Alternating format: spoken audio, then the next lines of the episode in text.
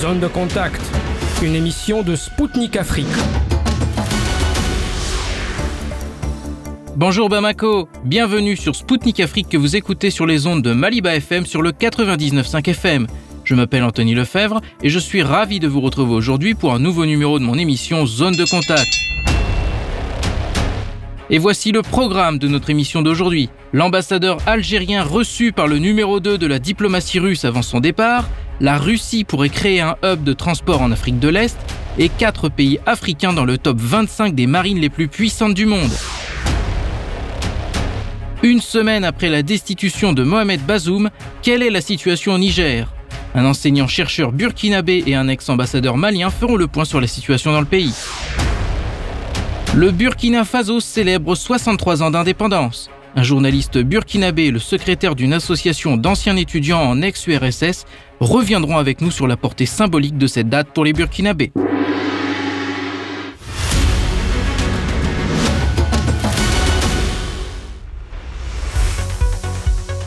La Russie n'oubliera pas Smaïl Ben Amara. L'ambassadeur d'Algérie en Russie a été reçu à Moscou à l'occasion de la fin de sa mission diplomatique. Le ministre russe des Affaires étrangères a fait savoir que M. Ben Amara s'est entretenu avec Mikhail Bogdanov, le vice-ministre des Affaires étrangères et représentant spécial du président russe pour l'Afrique et le Moyen-Orient. Lors de cette rencontre, les deux parties ont confirmé leur intention de poursuivre le développement progressif de tout l'ensemble des relations russo-algériennes traditionnellement amicales. Une attention particulière a été portée sur le maintien d'un dialogue politique actif et constructif concernant les questions internationales et régionales d'intérêt mutuel. Pour rappel, les liens russo-algériens ont été mis en valeur en juin dernier dans une déclaration de partenariat stratégique approfondie à l'occasion de la visite du président Abdelmajid Tebboune à Moscou. Durant ce déplacement, plusieurs accords ont été signés dans les domaines de l'industrie et les technologies militaires, la lutte contre terroristes, l'exploration spatiale, l'agriculture, les médias et la culture. Un centre logistique portuaire russe pourrait être construit par la Russie en Afrique de l'Est. Le ministre russe du développement économique, Maxime Reshetnikov, a annoncé lors d'une réunion avec Vladimir Poutine et les membres du gouvernement russe qu'il examinait actuellement cette possibilité. Selon lui, l'établissement d'un hub logistique russe sur la côte est de l'Afrique est nécessaire dans le cadre du corridor nord-sud. Ces déclarations font suite aux discussions entamées avec les pays africains en marge du sommet Russie-Afrique sur la création du corridor nord-sud. Pour rappel, la Russie, l'Inde et l'Iran ont signé un accord sur la création du couloir de transport nord-sud en 2000. Depuis, la liste des participants s'est élargie à 14 pays. L'objectif de ce projet est d'attirer le transit des flux des marchandises en provenance d'Inde, d'Iran et des pays du Golfe Persique via le territoire russe vers l'Europe, cela permettrait de diviser par deux la distance et donc de réduire le temps et le coût du transport. Actuellement, le projet combine plusieurs systèmes de transport nationaux. Les marines de quatre pays africains ont été mises à l'honneur par un site américain qui recense les plus grandes flottes en nombre de matériel. Dans son dernier classement, l'Égypte est le pays africain le mieux classé avec la 13e place. Le pays des pharaons dispose de presque 250 navires militaires et de 8 sous-marins l'Algérie occupe la 15e place avec plus de 200 navires et 6 sous-marins qui opèrent le long de sa côte. Le Nigeria est le troisième pays africain dans ce palmarès. Il occupe la 22e position avec une flotte de 163 bateaux. Enfin, le top 25 se renferme avec le Maroc qui dispose de 121 bâtiments de guerre. La première place de ce classement est occupée par la Chine avec 730 navires. Ce n'est pas une surprise puisque Pékin fait de gros investissements ces dernières années pour moderniser sa marine. Elle peut se targuer de disposer d'une diversité de navires et de sous-marins incluant des porte-avions, des destroyers et des frégates. La Russie prend la deuxième place avec 598 navires militaires et 49 sous-marins. La Corée du Nord complète le podium devant les États-Unis.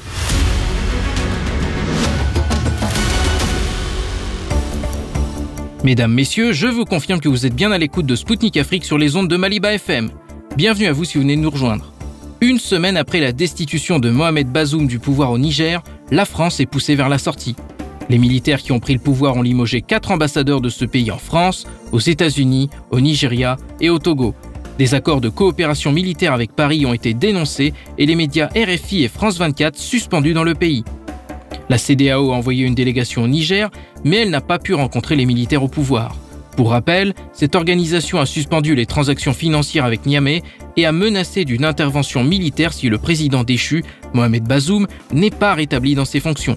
Au micro de Spoutnik Afrique, Birahim Soumaré, analyste des questions diplomatiques et stratégiques, ex-ambassadeur du Mali en Turquie, et le docteur Yacinthe Ouedraogo, enseignant-chercheur burkinabé à l'université Nazi Boni Bobo, ont analysé la situation dans un entretien croisé. Écoutons-les tout de suite. Monsieur Soumaré, sur fond des derniers événements au Niger avec les menaces de la CDAO et le soutien apporté au peuple nigérien par les dirigeants du Mali et du Burkina Faso, quels enjeux géopolitiques pour la région voyez-vous? Selon vous, existe-t-il un risque d'éclatement d'un nouveau conflit armé?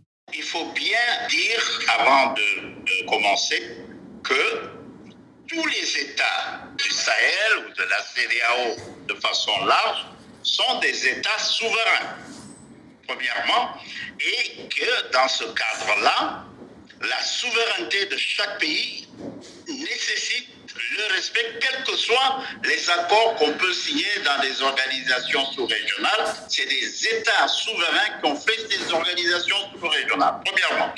Deuxièmement, le fait qu'il y ait cette rupture, comme ils disent, pour employer leur, leur, vocabulaire constitutionnel, de l'ordre constitutionnel, n'est pas du tout du fait d'un besoin de, de vouloir euh, s'échapper du fait qu'on doit relever le chef d'état-major, monsieur le général Maudit, qui est venu d'ailleurs au Mali pour essayer justement de renforcer le cadre de coopération sous-régionale dans le cadre de la lutte contre le djihadisme, puisque ce sont des États du dictat Gourouma. Alors, c'est véritablement le fait de prendre une décision euh, euh, illégitime de sanctions contre, contre ce pays par la CDAO et par la menace d'une intervention militaire qui fera qu'aggraver la crise sécuritaire que nous vivons, c'est ça qui doit être dénoncé et non le fait que chaque État souverain, en fonction de sa dynamique interne, a le droit d'avoir une posture en fonction des réalités de son pays. Donc, effectivement, cette intervention aura pour conséquence de troubler l'ordre euh, au niveau de la au niveau du Sahel, et voir de façon, de façon plus large de troubler toute la partie de l'Afrique de l'Ouest jusqu'au golfe de Guinée, et ça va continuer. Déjà, on a un problème de terrorisme. Aucune intervention internationale armée euh, parrainée par je ne sais quelle organisation ne pourra rétablir l'ordre dans ce pays-là. On aurait dû lutter contre le djihadisme et non organiser une force, menacer des, un pays souverain parce qu'il a choisi de régler ses contradictions internes d'une façon assez spéciale qui lui appartient. Le coup d'État, les changements, l'intervention de l'armée au niveau du Niger, ce n'est pas un fait inédit. C'est la quatrième intervention. Donc ça a toujours été ainsi. Et à chaque fois qu'il y a des ruptures ou à chaque fois que cette démocratie qu'on nous a importée, qu'on nous a imposée, chaque fois qu'il y avait des problèmes, l'armée intervenait. Alors c'est ce cas-là. Il a fallu que le général Maudit vienne au Mali consulter ses frères militaires ici à Bamako. À son retour, il a été sanctionné. On devait même l'envoyer comme ambassadeur dans un pays arabe, euh, dans les Émiratis. Pourquoi? Parce qu'il avait la volonté de coordonner la lutte contre le djihadisme entre les armées du Mali, du Burkina Faso et du Niger. Voilà l'explication de, de toute cette transformation au niveau du Niger. Mais ce scénario d'une intervention militaire est-il probable? Non, ce scénario, d'abord, vous savez, hein, à, moins que le Nigeria, qui a déjà suffisamment de problèmes, qui a Boko Haram à ses, à ses portes, qui a des problèmes d'organisation au niveau même de son armée, ça m'étonnerait qu'une force de la CDAO, une force en attente qu'on attend depuis Mathusalem, d'ailleurs c'est cette force qui a expliqué euh, l'intervention, ils ont été obligés maintenant d'appeler Serval pour intervenir au Mali. Je ne crois pas du tout à ce genre de menace. Et s'il y a cette menace, ça veut dire qu'ils sont supportés, épaulés par des puissances extérieures à la sous-région. Monsieur Ouedraogo, Monsieur Soumaré vient de nous dire qu'une intervention militaire de la CDAO était improbable. Quelle est votre appréciation de la situation au Niger? Comme vous le dites, euh, depuis euh, la fin du mois de juillet, euh, on a assisté à une prise du pouvoir au Niger par les militaires. Et cela fait suite donc à trois autres coups d'État. D'abord donc celui donc du Mali en 2020 et ensuite au niveau donc de la Guinée en 2021, ensuite au niveau du Burkina Faso en janvier et en septembre 2022, et donc récemment au Niger. Donc c'est une situation qui inquiète la CDAO, parce que la CDAO s'inscrit dans la logique de la démocratie. Mais il faut dire une démocratie entre guillemets, parce que c'est une démocratie calquée à l'européenne, une démocratie à la française, qui n'a rien à voir avec les réalités sociales, les réalités philosophiques eh, des peuples africains. Ce qui fait que cette démocratie souffre parce qu'elle n'est pas en adéquation avec les attentes. Et moi, j'aime appeler ça plutôt eh, de la plutocratie ou de la kleptocratie. Pourquoi kleptocratie? Parce que ce sont les, les plus riches qui créent les partis et qui achètent l'électorat. Donc on peut dire que les présidents ne sont pas élus, mais c'est des gens qui ont le pouvoir financier et qui achètent l'électorat, l'achat des consciences. Voilà un peu l'historique que l'on peut dire sur cette question euh, de, euh, de la démocratie dans la sous-région. Mais avec le contexte du terrorisme, ça fait que les populations sont dans le désarroi parce que le terrorisme est un mal parmi tant de mots qui minent les sociétés africaines et qui, ce terrorisme est venu montrer euh, le vrai visage de la gouvernance politique, économique en Afrique.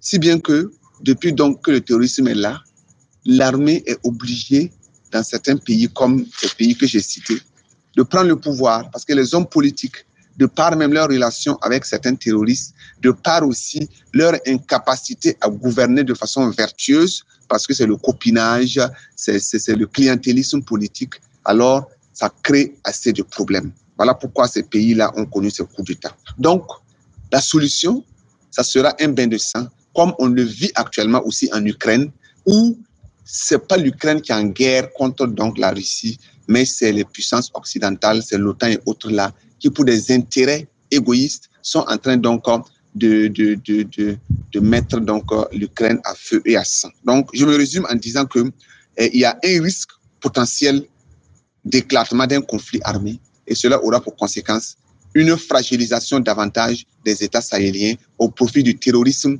et notez bien si ce conflit est né, la France va profiter pour régler ses comptes avec le Mali, avec le Niger et autres puissances. Monsieur Ouedraogo, quelles sont, selon vous, les raisons des événements turbulents qui se sont déroulés ces derniers jours au Niger? Peut-on dire que c'est un nouveau coup dur pour la France et l'Occident qui sont en train de perdre leur influence au Sahel? Oui, c'est un coup dur, je l'ai déjà dit aussi, c'est un coup dur et la France ne, ne veut pas perdre. C'est à la fois géopolitique, géostratégique, c'est économique, c'est politique. Et la France n'acceptera pas. Et elle a des pions qu'elle peut pousser à la CDAO. Elle-même, elle a une base. Vous voyez, quand on a cherché les bases du Burkina et du Mali, elles se sont repliées au niveau du Niger. Donc aujourd'hui, il y a, d'importantes bases françaises au Niger. Elles-mêmes, elles peuvent intervenir en, en attendant et voilà, en, masquant cela, en disant que c'est d'autres puissances. C'est la CDAO. Il y, a, une base américaine qui est basée aussi au Niger. Donc tout cela montre que eh, perdre le Niger sera un coup dur pour euh, la France, pas seulement perdre le Niger, mais perdre aussi le Sahel. Et comme c'est un sentiment grandissant, un sentiment anti-politique française, alors si le Niger et si la France perd le Niger, d'autres peuples aussi vont tomber dans la même émancipation, dans la même ferveur populaire. Et c'est pas évident que dans les, mois à venir là, eh, ce ne soit pas le Togo, le Bénin, la Côte d'Ivoire ou le Sénégal qui soient aussi touchés par ce genre de mouvement de foule. Et vous, Monsieur Soumaré, qu'en pensez-vous? C'est un très grand coup puisque le président Bazoum, c'était le symbole, c'était l'exemple de la collaboration avec euh, l'Occident. Et, euh, lorsqu'il y a eu des replis des forces de l'armée française ici au Mali, ils ont trouvé toi et tout ça, ils se sont retrouvés au Niger. Donc c'est un coup à l'Occident, puisqu'il n'y a pas que la France. Au Niger, vous avez les États-Unis, vous avez presque tous les pays de, de, de l'OTAN, l'Italie, etc. Et, et, les Américains, ils ont une grosse base là-bas, c'est pas seulement les Français. Il y a une des bases les plus stratégiques au niveau du Sahel se trouve au Niger, donc pour les États-Unis. Donc, je considère que même si c'est trop tôt de tirer des conclusions, puisque l'histoire se fait actuellement, mais à terme, vu euh, les échanges que le général euh, Gianni, son à la nation, le message qu'il a envoyé au peuple nigérien en expliquant qu'ils ont le droit d'avoir des contacts et des alliances avec qui ils veulent, et le voyage du général Salifou Modi à Bamako, je pense qu'on s'oriente vers, si ce n'est une rupture totale avec l'Occident, à tout le moins, on se désengage de plus en plus de ça. Et ça, c'est une tendance qu'on retrouve presque dans tous les pays du Sahel, parce que c'est le cas du Mali, c'est le cas du Burkina, le Niger. Alors, vous avez le cas de la Mauritanie, qui est une autre conjoncture. Mais en tous les cas, dans le cas du Niger, je crois qu'on s'achemine vers une sorte de décrochage, en tous les cas, avec l'Occident. Monsieur Soumaré, peut-on estimer que c'est la politique de l'Occident, considérée par certains comme néocoloniale, qui a mené aux événements au Niger et qui est aujourd'hui la cause du sentiment anti-français dans la région Vous savez, même dans le cas du Niger, je vais vous donner un exemple qu'on peut reproduire dans tous nos autres pays. Regardez l'uranium de Niger. Mais 70% de l'uranium, c'est les Français. En Niger, vous n'avez pas d'électricité. Il y a des problèmes d'électricité. Point de vue militaire, les accords militaires qu'il y avait entre l'armée malienne, l'armée nigérienne, burkinabé et tout ça. Lorsqu'ils viennent chez vous, ils ont un commandement, ils décident de tout. Les armées sont des armées de supplétifs. Donc, vous avez cette conception euh, assez paternaliste qui fait que les gens en ont assez. On ne peut pas continuer comme ça. Et cette conception du sauveur, de celui qui vient amener la civilisation et qui met à quelqu'un pour jouer ce rôle-là, euh, un rôle néocolonial, un, rôle de gardien de boutique, ça c'est terminé. La jeunesse n'en veut pas. Et même ceux qui sont en responsabilité n'en veulent pas. Celui qui est au pouvoir aujourd'hui au Niger, c'est de la génération, ils ont 60 ans à peu près, 60, 50 ans. C'est différent des jeunes qui sont au Mali ou qui sont au Burkina. Ça veut dire quoi? Ça dire que c'est pas un problème de génération, c'est un problème de sang. Les gens en ont assez. Il arrive un moment que, quel que soit ton âge, quelle que soit ta formation, quel que soit ton niveau, tu te rends compte que il faut un changement radical des rapports euh, internationaux. Et les gens en ont assez. Et ces militaires-là viennent cristalliser tout ce mécontentement-là et sont là pour, en symbiose avec leur peuple, pour rétablir un peu euh, le rôle que l'Afrique doit jouer dans ce monde-là. On ne va pas continuer comme ça. Donc, je crois effectivement que toute cette volonté néocoloniale, france-africaine et tout ça, c'est terminé. C'est terminé c'est une nouvelle géopolitique qui est en train de se dessiner dans ce monde-là, avec les BRICS, avec la Russie, avec la Turquie, avec d'autres pays, pour nous indiquer à quel point, et puis l'émergence de cette Afrique qui a toutes les ressources minières, toutes les ressources énergétiques, qui a les terres agricoles et qui a la population la plus jeune au monde. Donc, je crois que le changement de paradigme est fondamental. Celui qui ne le comprend pas c'est assez dépend. C'est le cas des autorités françaises. Monsieur Ouedraogo, Monsieur Soumaré vient de nous dire que les événements en Niger sont liés à l'émergence d'une nouvelle géopolitique dans le monde. Quelle est votre opinion? Oui, le sentiment anti-français aujourd'hui est dicté par l'histoire. Quand vous cohabitez avec une personne pendant des siècles et que cette personne est la cause de ce que j'ai déjà dit, colonisation, esclavagisme, néocolonisation, exploitation des richesses, soumission, Donc aujourd'hui, les peuples africains vivent dans la frustration. Il y a une maturation des mentalités. Il y a aujourd'hui une prise de conscience des peuples africains que la France, sa présence en Afrique, n'est pas pour le bien des Africains, mais c'est pour continuer à exploiter donc l'Afrique d'une manière ou d'une autre, comme d'ailleurs l'Afrique l'a été depuis trois siècles, depuis quatre siècles, depuis en tout cas plusieurs siècles. Aujourd'hui, le sentiment anti-français est nourri par ces frustrations. Par, exemple, si on prend l'exemple du terrorisme, les Africains aujourd'hui ne peuvent pas comprendre qu'une puissance militaire comme la France puisse stationner des bases au Mali, au Niger, au Burkina Faso, et qu'en dépit, en Côte d'Ivoire, et qu'en dépit de cela, les terroristes arrivent donc à circuler sous leur barbe et, et, leur nez. Donc pour les Africains, il y a une complicité entre la France et les terroristes. C'est un sentiment qui est fortement ancré. Ce n'est pas de l'illusion, c'est de la réalité. Et plusieurs faits viennent prouver cela, viennent en tout cas étayer cette thèse. Deuxièmement, aujourd'hui, beaucoup d'Africains même sont convaincus que le terrorisme n'est qu'une nouvelle forme d'impérialisme. Aujourd'hui, pour les Africains, il n'y a pas de différence entre terrorisme et impérialisme. L'impérialisme ou la colonisation, c'était il y a un siècle, deux siècles. Ils sont venus avec la force, ils ont soumis l'Afrique et ils ont ils l'ont exploité. Aujourd'hui, ils savent que les consciences sont éveillées. On ne peut plus avoir ces moyens barbares là et pouvoir soumettre les gens. Voilà pourquoi ils passent pas des terroristes qu'ils arment. Ces terroristes là, ils trouvent les armes où? Donc ils sont armés par l'Occident pour fragiliser les États. Si l'État central est fragilisé, l'État central ne peut plus avoir le contrôle du territoire, le contrôle des richesses. Alors non seulement l'État central est obligé donc de faire appel aux troupes françaises qui viennent stationner, qui occupent ces un, et de deux, les localités contrôlées par donc les rebelles. Quand on prend par exemple l'exemple de Kidal, l'exemple de, de euh, au Burkina Faso, c'est des territoires qui regorgent de, de, de, richesses qui les exploitent.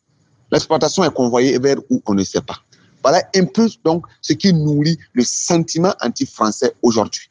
Que la France, puissance militaire, se disent vouloir aider l'Afrique, mais se retrouvent incapables donc de combattre le terrorisme efficacement en Afrique. Et les gens ne comprennent pas en Afrique pourquoi en Ukraine, la France n'envoie pas des soldats, mais elle envoie des armes pour soutenir les Ukrainiens. Mais quand c'est en Afrique, la France refuse d'envoyer des armes, la France envoie des troupes. Donc pour les Africains, c'est pas une défense, c'est pas pour participer à la défense de l'Afrique, mais c'est une forme de reconquête, de recolonisation donc de l'Afrique qui est savement organisé et c'est un plan qui entre en, en, en, droite ligne aussi avec les exigences du nouvel ordre mondial. Voilà donc ce que je peux dire pour cette question. Et euh, je peux ajouter encore d'autres idées hein, parce qu'aujourd'hui, quand le sentiment anti-français aussi est nourri par l'extrême pauvreté, et on prend l'exemple, par exemple, du, du franc CFA, c'est la seule monnaie coloniale encore en circulation, encore en vigueur dans ce monde. C'est inexplicable que vous créez une, une monnaie que vous-même vous ne vous-même vous ne consommez pas, une monnaie que vous-même vous n'utilisez pas, et vous imposez cette monnaie-là au reste du monde et, aux pays africains. Ça ne marche pas. Aujourd'hui, le, le, le franc CFA est géré par la France, est fabriqué donc à Charmelière, est géré par la France. Donc, tout ça, ça, ça nourrit un sentiment anti-français profond et les peuples africains ont besoin donc de se libérer. Monsieur Ouedraogo, passons maintenant au sujet des bases militaires. Le Niger abrite la plus grande base aérienne française en Afrique. Washington, qui dispose également d'une base militaire au Niger, a également exprimé son inquiétude quant à la situation dans le pays africain. Comment voyez-vous les risques pour les pays occidentaux sur fond des événements en cours? Et comment la stratégie française et occidentale en général en Afrique peut-elle évoluer selon vous? L'évolution de la situation en Afrique, elle est claire. C'est vrai, l'Afrique a besoin de soutien, mais je sais que, comme je l'ai déjà dit, la prise de conscience, la maturation des mentalités est de telle sorte qu'elle est irréversible. Tôt ou tard, ça peut être en 2023, ça peut être en 2025, en 2030, je ne sais pas. Mais le processus est enclenché. C'est la fin de l'impérialisme en Afrique, surtout au Sahel. Les peuples ont pris conscience. Il y a de cela trois ans. Moi, j'ai fait une publication en 2020 Et j'avais déjà dit, selon mes analyses, que la décennie 2020-2030 sera une décennie où la jeunesse africaine va se réveiller et va s'assumer dans les luttes politiques, économiques, idéologiques, en tout cas dans les divers eh, domaines, pour imposer donc sa vision et donc se libérer non seulement des, des valeurs locaux de l'impérialisme, mais de l'impérialisme lui-même. Ce qui est en train d'arriver actuellement. Et il peut y avoir intervention française ou encore de la CDAO au Niger. Il se peut même qu'ils vont avoir la victoire en, changeant de régime et en ramenant le président Dechi au pouvoir. Mais ça ne pourra pas entamer, entraver la prise de conscience des Africains. Et c'est un processus déclenché qui va aller vers son terme et personne ne pourra l'arrêter. C'est irréversible. Ils peuvent utiliser les armes, ils peuvent utiliser donc les moyens qu'ils veulent. Mais le sentiment anti-français, le sentiment et la, ferme volonté pour la libération, l'indépendance, et pour aller au vrai développement, pas un développement copié à l'Occident, mais le développement endogène lui-même. Cette soif du développement endogène, cette soif donc de, de, de, de retour aux sources anime les Africains. Et tôt ou tard, la France va quitter l'Afrique. Et moi, je pense que dans cette décennie même là, beaucoup de choses encore vont se dérouler et on n'arrivera pas en 2030 sans que la France n'ait reconnu la réalité des faits. Aujourd'hui, la France accuse la Russie, c'est la Russie qui alimente. La France accuse euh, euh, l'ingratitude des Africains. La France accuse euh, euh, une jeunesse irresponsable. Mais tout ça, c'est des alibis. La réalité, la vérité du moins, c'est que sur le terrain, la réalité, la misère des Africains, l'oppression, le terrorisme sont des preuves palpables que la France n'est pas la solution et que la France même est là pour exploiter l'Afrique et vivre donc les subsides de l'Afrique. Et vous, Monsieur Soumaré, comment évaluez-vous l'avenir de la politique française et occidentale en Afrique? Bon, euh, ce qui est certain, vous avez vu, le schéma est, est presque le même. À chaque fois qu'il y a ce genre de bouleversement euh, de, de, de régime, il est, ceux qui viennent au pouvoir, la première des choses, ils interrogent fortement les alliances ou les ou ou les accords secrets ou pas secrets qui ont été conclus par l'ancien régime. Et ça va être le cas au Niger où il va y avoir une réévaluation de tous ces accords-là qui font que ces pays-là deviennent plus des bases de repli stratégique pour le pays qui est installé là que des bases qui viennent pour soutenir, euh, soi-disant, euh, la lutte contre le, le, djihadisme ou autre forme de terrorisme. Donc, il va y avoir certainement, et j'en suis presque convaincu, une redéfinition de tout ça. Le Mali en est un exemple. Aujourd'hui, la coopération avec euh, la Russie est très forte. Nous avons des instructeurs russes ici. Alors ça, c'est pas sortir d'un colonial pour aller dans un, vers un autre colonial qui serait russe, mais c'est redéfinir nos relations en fonction de nos intérêts, en tenant compte d'abord de nos intérêts et non être la plateforme qui va servir à une puissance de se déployer dans le monde pour contrôler les ressources pour autre chose. Je crois qu'on on assiste actuellement à un décrochage de ce modèle-là pour une vision beaucoup plus nationale, beaucoup plus souveraine dans les rapports entre les, États. Et des pays comme la Russie, la Chine et autres ont compris ce message-là et ont eu des rôles, euh, par exemple, la Russie, dans le cadre du Mali, bon, on sort un peu du Niger, mais dans le cadre du Mali, nous avons toujours eu ce genre de collaboration, déjà avec, avec l'Union soviétique, et en Angola, au Mozambique, etc. Donc, il y a juste un juste retour qui prend en compte de l'expérience qu'on avait de coopération avec euh, l'Union soviétique, dont la Russie, nous pensons en être autrement, mais de toute façon toujours dans la même dynamique. Donc, nous essayons de recapitaliser cet héritage de coopération gagnant-gagnant qu'on qu avait initié dès les premiers jours de nos, de, nos indépendances. Bon, le Niger n'a pas connu ça parce que c'était Amani Dieu-Bri qui était au pouvoir, donc euh, c'était très français-français. Le coup d'État de Séni Kounché, c'est toujours resté dans la dynamique française, mais je crois observer depuis un certain temps, avec le discours du général Tiani et puis le général Modi, une volonté de se rapprocher du modèle malien et burkinabé et de tisser des relations stratégiques militaires avec les mêmes modèles du Mali comme du Burkina. Depuis un certain temps, l'OTAN a défini une nouvelle stratégie. Il y a eu une réunion qui s'est tenue à Nouakchott entre les autorités militaires de l'OTAN et puis ceux de la Mauritanie. Et puis le Niger, le Niger avec Bazoum jouait un peu ce rôle-là. Ce qui est certain, c'est que travailler gagnant-gagnant du point de vue stratégique avec les pays occidentaux, ça demande de la part des pays occidentaux un changement de paradigme. Et pour le moment, je ne vois pas ce changement-là. Eux, ils viennent parce qu'ils ont des objectifs stratégiques et ces objectifs stratégiques sont surtout dirigés principalement contre la Russie et puis la Chine également. Donc, ils, viennent et ils ne viennent pas pour, pour aider ces pays-là, ils viennent même si c'est dans le cadre de la coopération, vous êtes un supplétif votre propre pays. Nos armées, dans le cas du Mali, il y avait la force Barkhane, la force tout ça qui était ici au Bamako, au Mali. Il y avait un commandement militaire, théoriquement, toutes les données, toutes les stratégies, tous les plans militaires devaient se faire en commun accord. Eh bien non, ça se faisait pas ainsi. Les militaires maliens étaient comme si c'était presque à la, des, des supplétifs. C'est eux qui définissaient les objectifs et nous, on, a, on agissait.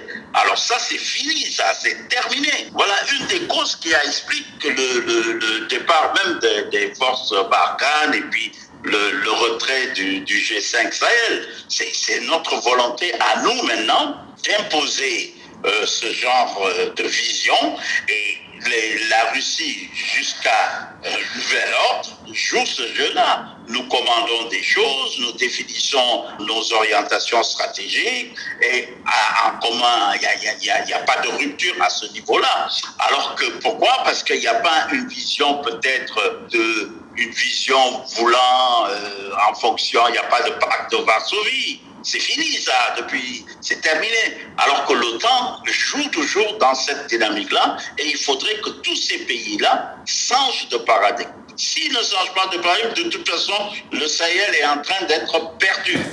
Perdu dans le sens où les autorités civiles et militaires veulent avoir leur souveraineté, veulent être libres de prendre leurs décisions stratégiques et veulent être libres de travailler aux intérêts supérieurs de, de leur population. Donc, euh, si c'est compris comme ça, il n'y a pas de problème. Si c'est pas compris comme ça, c'est certain qu'à terme, dans toute cette Afrique-là, ce sera très difficile d'avoir une vision otanienne au niveau de l'Afrique. Parce que les choses commencent à changer. On voit le Sahel aujourd'hui, mais il y a d'autres coins de, de, l'Afrique où on sent un frémissement dans ce genre-là. Même des pays très alliés, très pro-occidentaux, comme le Kenya par exemple, ça commence à bouger. Monsieur Soumaré, les manifestants au Niger ont brandi des drapeaux russes en scandant des chants anti-français, pareil qu'au Mali et au Burkina voisins à l'époque.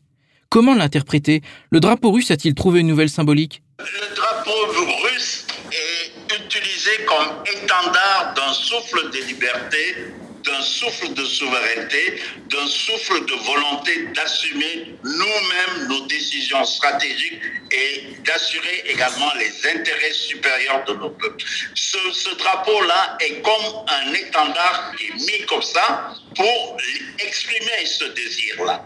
Alors c'est très, très, très, très symptomatique puisque j'ai bien vu les images à la télé pour le, pour le Niger, c'est la fête de l'indépendance aujourd'hui de 5, de 5 août. Alors c'est clair que c'est cette volonté qui est affichée aussi bien au Mali, au Sénégal, même au Sénégal, lorsqu'il y a eu des événements d'un opposant du nom de Ousmane Tronco, on a vu des, des, des jeunes Sénégalais brandir le drapeau russe. Donc ça, c'est le message du souffle de cette jeunesse qui en a assez de vivre dans un étau complètement france-africain, euh, rigide, rétrograde, néocolonial, pour aspirer à plus de liberté, plus de responsabilité. Et vous, Monsieur Ouedraogo, comment interprétez-vous la présence des drapeaux russes dans les manifestations? Une nouvelle symbolique, oui, mais c'est même une symbolique historique.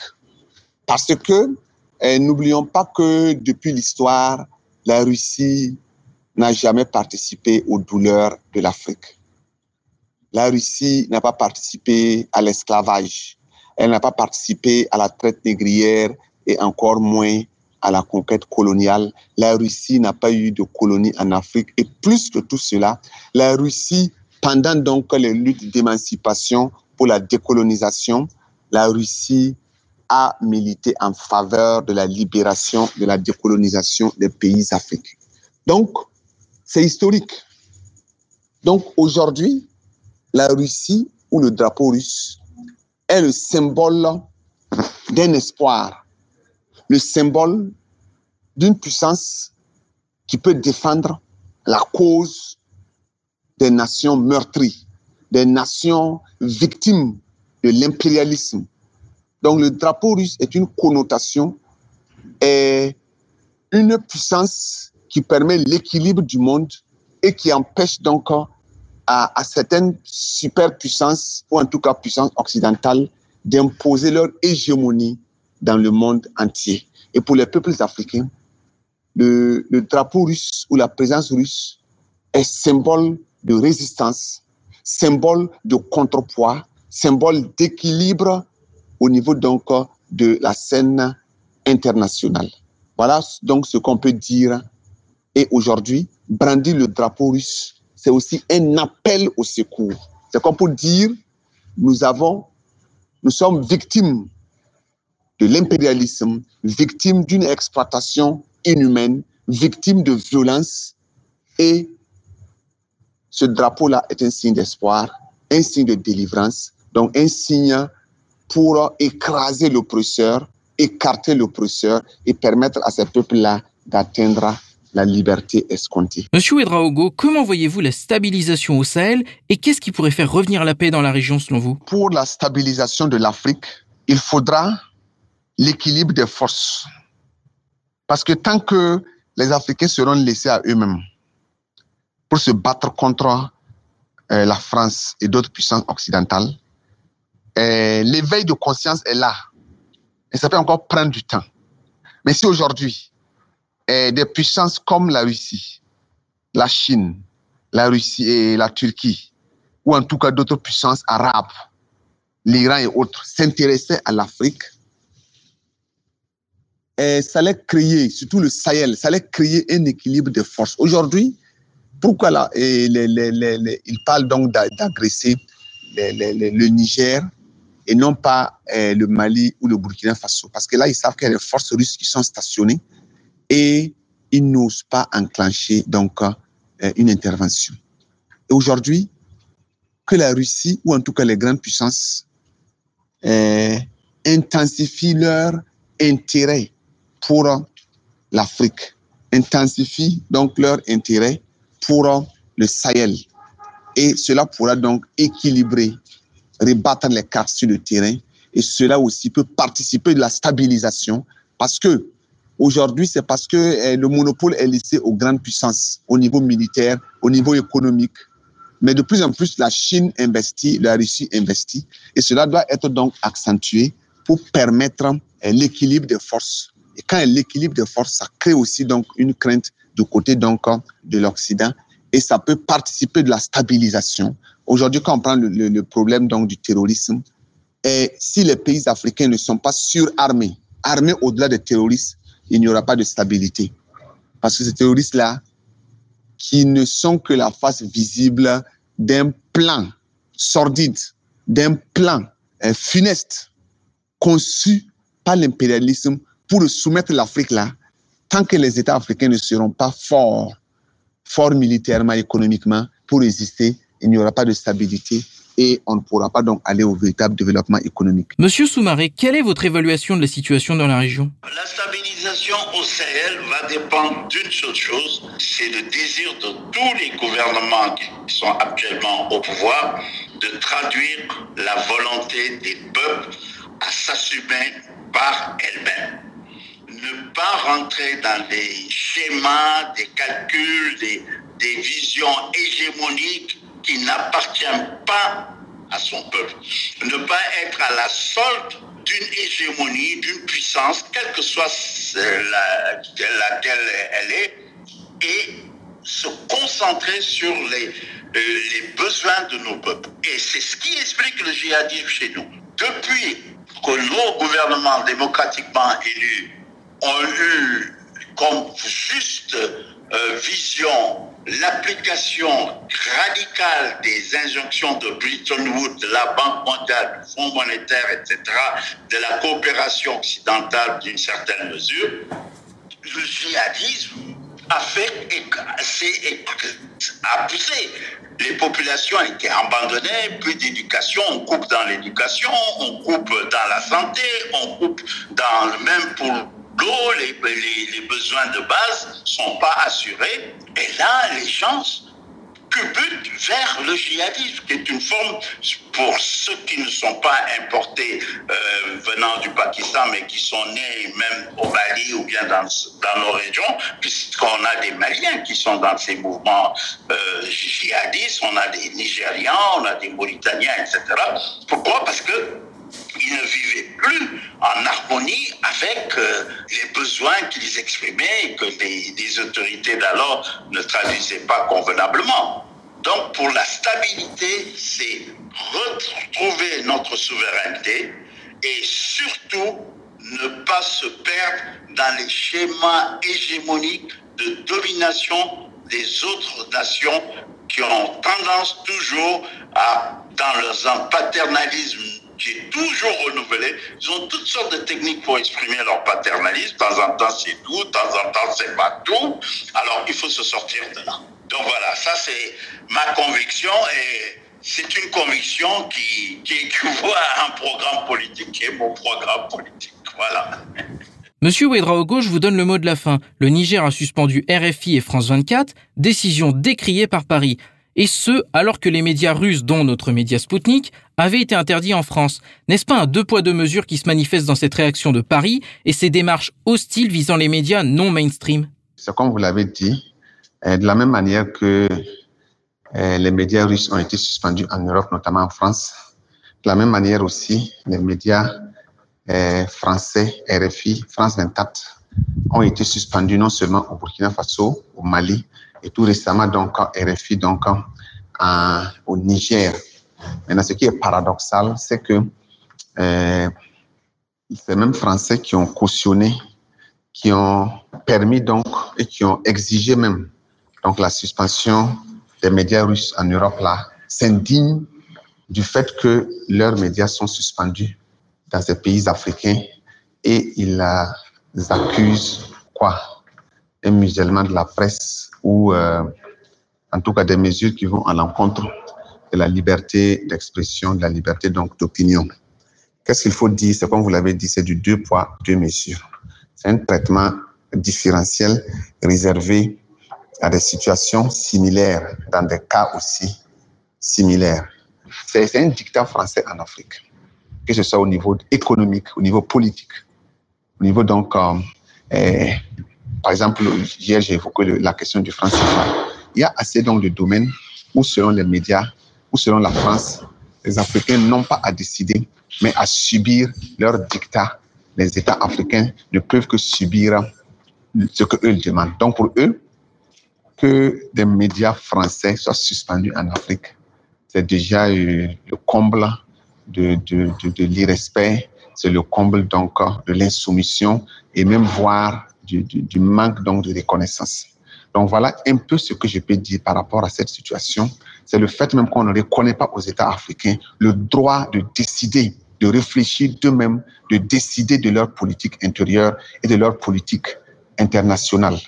Voilà, pour même traiter ces questions de diplomatie avec d'autres pays, la France veut que les États africains aient son aval. Donc pour la France, suspendre les médias russes, c'est normal parce qu'elle, elle est un État responsable, mais les États africains ne sont pas responsables pour décider. Sinon, si c'était ailleurs, on n'aurait pas vu donc ce déferlement donc d'attaques et de, contre-attaques vis-à-vis de la décision donc qui a été prise. Et pour, ces, pour compléter, pour ces médias eh, occidentaux aussi, tout ce qui n'entre pas dans leur ligne éditoriale, ce qui n'entre pas dans leur vision, leur paradigme du monde, est à blâmer. Et voilà pourquoi eh, tous les médias qui ne défendent pas les droits de l'homme selon eux, qui ne prônent pas les valeurs démocratiques à l'occidental, tous ces médias qui, qui ne cautionnent pas aussi, voilà, donc leur, euh, leur dérive alors, ces médias ou ces, ces, ces, groupes de réflexion et d'orientation donc, sont automatiquement fichés et condamnés. Et même souvent, des structures non, non, qui ne relèvent pas de la presse, qu'on qualifie souvent donc de criminels, qu'on qualifie souvent même de terroristes, tout simplement parce que c'est des structures qu'on n'arrive pas à mettre au pas, c'est des structures qu'on n'arrive pas donc à contrôler. Donc le problème va même au-delà des médias, ce problème même concerne toute la politique française en Afrique où soit on est dompté par la France et on est accepté, soit on s'oppose à la France et on est automatiquement écarté et traité donc comme un rebelle, traité donc comme euh, des comportements qui vont à l'encontre de l'état de droit. Voilà, quand on prend les libertés que défendent les Européens, c'est la même chose. Ils vont défendre l'homosexualité, ils vont défendre des choses inhumaines et dans leur logique, c'est normal. Et quand les États africains refusent, alors ils sont considérés comme des États euh, non civilisés, des gens qui refusent donc euh, le progressisme. C'était Biraim Soumaré, analyste des questions diplomatiques et stratégiques, ex-ambassadeur du Mali en Turquie, et le docteur Yacinthe Ouedraogo, enseignant-chercheur burkinabé à l'université Nazi Boni Bobo pour Spoutnik Afrique. À notre micro, ils ont analysé la situation au Niger une semaine après la destitution de Mohamed Bazoum.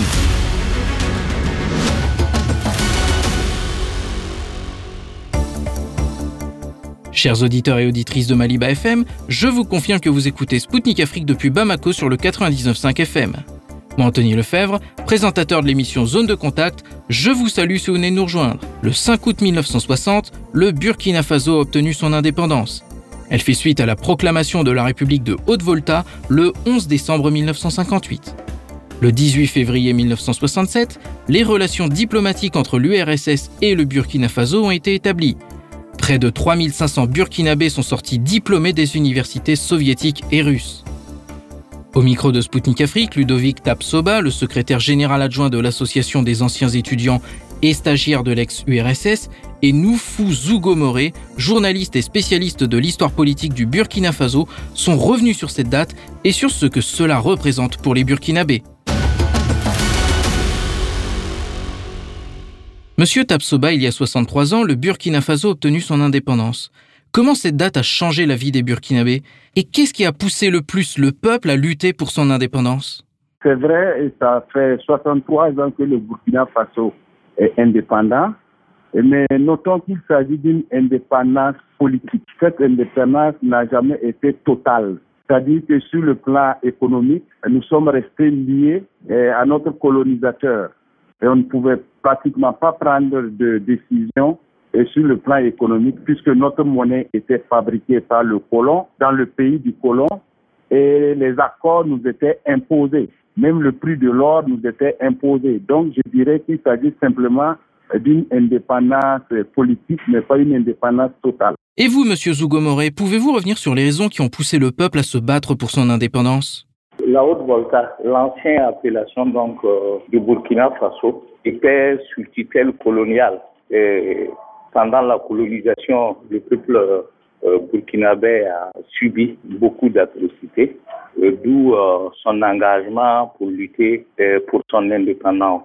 Ça a été des grandes luttes menées pendant plusieurs années et en 1960, l'ancien maître a consenti donc lui donner son indépendance. Qu'est-ce qui a changé? Le fait donc d'être libre, c'est déjà important pour un peuple. Mais il faut quand même souligner que en 1960, il y a eu une problématique puisque le colonisateur a fait de telle sorte que ce soit euh, ces gens qui allaient donc diriger donc le pays. D'où euh, le fait qu'une frange donc du peuple euh, burkinabé croit que l'indépendance était beaucoup plus formelle qu'une euh, véritable indépendance.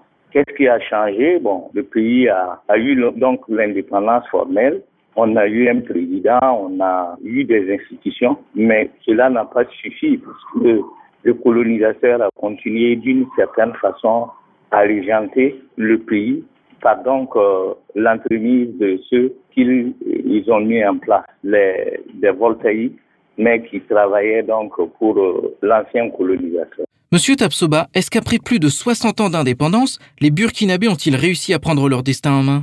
Je dirais sur le plan politique, après ces 63 ans, et vous vous rendez compte euh, que de plus en plus, euh, il y a des sentiments vraiment d'indépendance totale. Même sur le plan économique, maintenant, on cherche justement à s'affranchir de cette tutelle coloniale.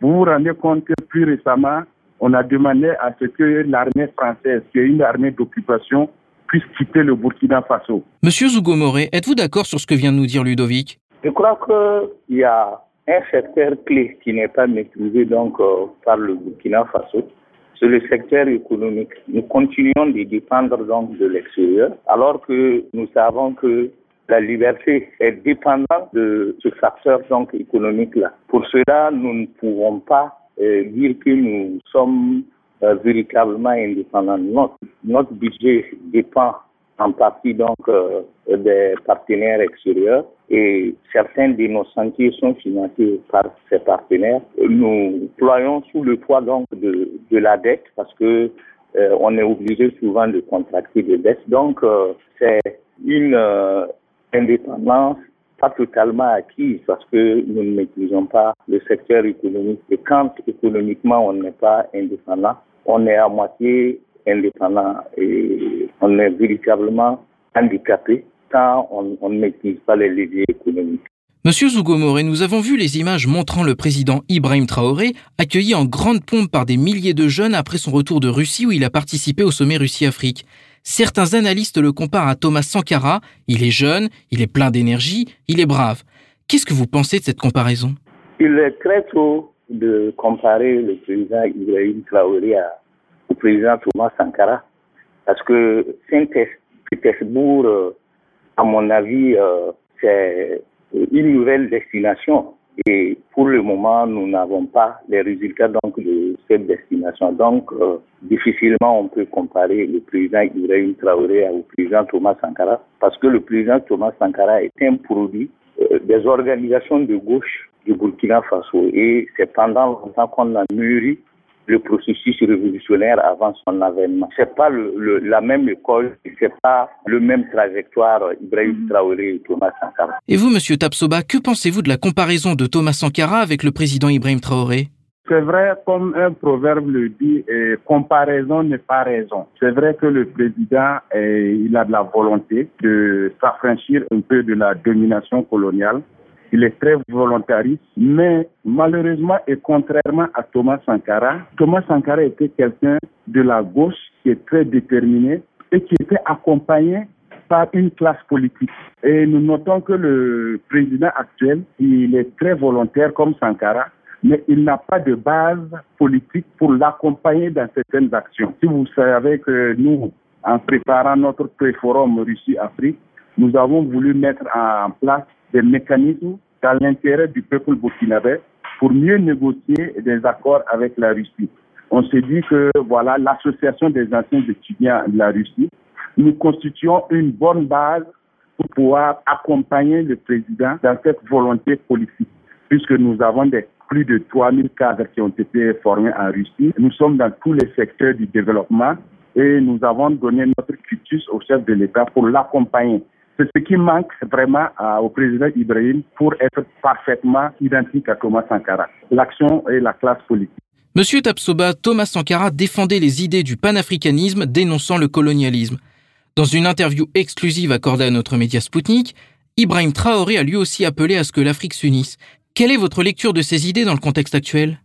Évidemment, vous savez que les pays africains, euh, après la balkanisation, c'est devenu des pays insulaires, des pays qui n'ont même pas l'accès au port, qui peuvent pratiquement pas se développer indépendamment de l'Occident. Tout ça, c'était sciemment fait. Et on se dit que seule l'union de tous ces pays-là, en un seul bloc, pourra vraiment focuser euh, l'économie de l'Afrique. Et là, je dirais que Ibrahim Traoré a parfaitement raison de penser sur le panafricanisme. Et nous aussi, qui avons été formés en Russie, nous avons des représentants partout dans tous les pays d'Afrique et nous avons pris contact avec ces pays pour vraiment accompagner eh, l'État burkinabé dans cette vision. Nous avons des ressortissants qui ont étudié au Mali, en Guinée et un peu partout. Et nous attendons justement eh, le cutis pour pouvoir organiser tous ces gens vers un panafricanisme réel. Parce qu'il ne s'agit pas d'être volontariste, il ne s'agit pas de dire qu'on veut être panafricaniste, mais il faut travailler avec les associations, avec les hommes politiques pour pouvoir atteindre ces objectifs. C'est ce qui un peu manque pour le moment. Monsieur Tapsoba, Ibrahim Traoré a également étayé l'idée d'une fédération avec le Mali. Il a notamment indiqué que d'autres États pourraient se joindre à la fédération s'ils étaient intéressés, notamment la Guinée. Sur fond des événements en cours au Niger, pensez-vous qu'ils pourraient être intéressés? Pour ceux qui ont suivi un peu le pré-forum de Ouagadougou qui s'est tenu le 3 juin, que nous avons organisé, et l'association des anciens étudiants de l'EC-IRSF, nous avons réuni les pays comme la Guinée, le Togo, le Niger et le Mali et même, je dirais, l'Afrique centrale, notamment le Rwanda, et qui ont posé ce problème comme étant un acte fondamental et une recommandation. Il va falloir que les États que nous, représentons aujourd'hui puissent véritablement aller vers une union. Imaginez-vous que aujourd'hui le Mali, la Guinée, le Burkina Faso et le Niger décident d'avoir euh, leur oléoduc qui vient de la Russie, où nous allons faire des échanges de gaz et de pétrole, ça sera non seulement intéressant pour les pays, et aussi intéressant pour la Russie. Donc, ce n'est que dans un panafricanisme réel et concret que nous allons pouvoir impacter véritablement ce développement économique.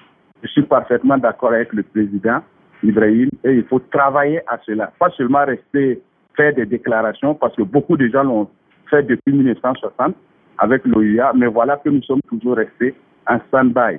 Il faut maintenant travailler avec les forces vives de la nation. Et une toute dernière question. Que signifie pour vous cette date, Monsieur Zougomoré le, le 5 août, euh, c'est la date donc de l'indépendance du Burkina Faso. Mais je vous ai dit que euh, vers 1960, ce n'était plus ceux qui étaient véritablement dans la lutte pour l'indépendance qui euh, étaient au devant. Par exemple, notre président Maurice Yambogo, une année avant donc les indépendances, n'avait pas souhaité que le Burkina Faso soit indépendant.